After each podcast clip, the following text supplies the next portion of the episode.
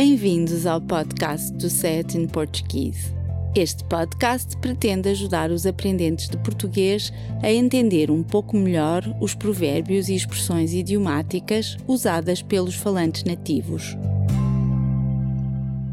Conheces a canção da Carolina Deslandes Foi por um Tris? Foi uma canção finalista da edição de 2021 do Festival da Canção, não foi? Ironicamente, a canção intitulada Por um Tris não ganhou por um Tris. O que é que estás para aí a dizer? Estou a tentar explicar-te que o título da canção é uma expressão idiomática. A canção chama-se Por um Tris e o refrão diz: Fomos quase tudo, foi por um tris. Percebes o que quer dizer por um tris neste contexto? Pelo resto da letra, depreende-se que a relação amorosa deles acabou e que a culpa foi da outra pessoa, mas confesso que não conhecia a expressão. E agora que conheces dois exemplos de uso, compreendes o que quer dizer? Sim, quer dizer por muito pouco, ou por uma diferença muito pequena. Os dois amantes podiam ter tido tudo, mas ficaram a quem, assim como a canção podia ter ganho, e por muito pouco não ganhou. É verdade. Toda a gente achava que a Carolinda Deslandes ia ganhar, mas no fim, quem foi representar Portugal na Eurovisão desse ano foram os The Black Mamba. Então, por um tris quer dizer o mesmo que por uma nesga? Bom, ambas as expressões significam um pequeno e muito estreito espaço, mas nem sempre se podem intercambiar. Como assim? Por uma nesga é absolutamente literal, considerando que uma nesga é uma pequena faixa muito estreita ou delgada, como quando uma porta ou janela estão apenas entreabertas e entra um fino feixe de luz. Ou revelam uma nesga da paisagem. Isso mesmo. A expressão sugere apenas um espaço muito reduzido ao mínimo, como nas seguintes frases: A bola não entrou na baliza por uma nesga.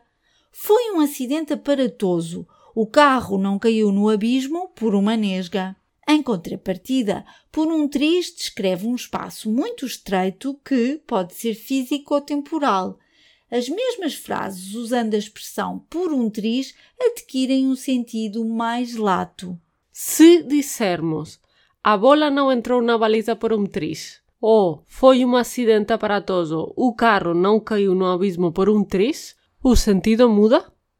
Nesses exemplos, o que estamos a sublinhar é o pouco que faltou para a bola entrar na baliza ou o carro cair no abismo, e não necessariamente o espaço físico minúsculo que faltou para o golo ou para a queda. Acho que estou a perceber o que queres dizer.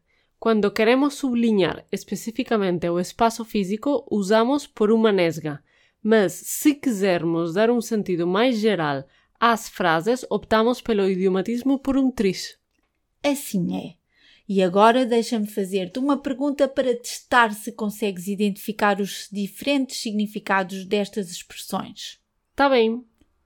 Das seguintes frases, qual delas poderia usar as duas expressões? Esteve por um triz para ser eleita deputada. A bala não atingiu a aorta por um triz. Escapou à morte por um triz. Acho que é a segunda. A bala não atingiu a horta por um tris ou por uma nesga. Corretíssimo!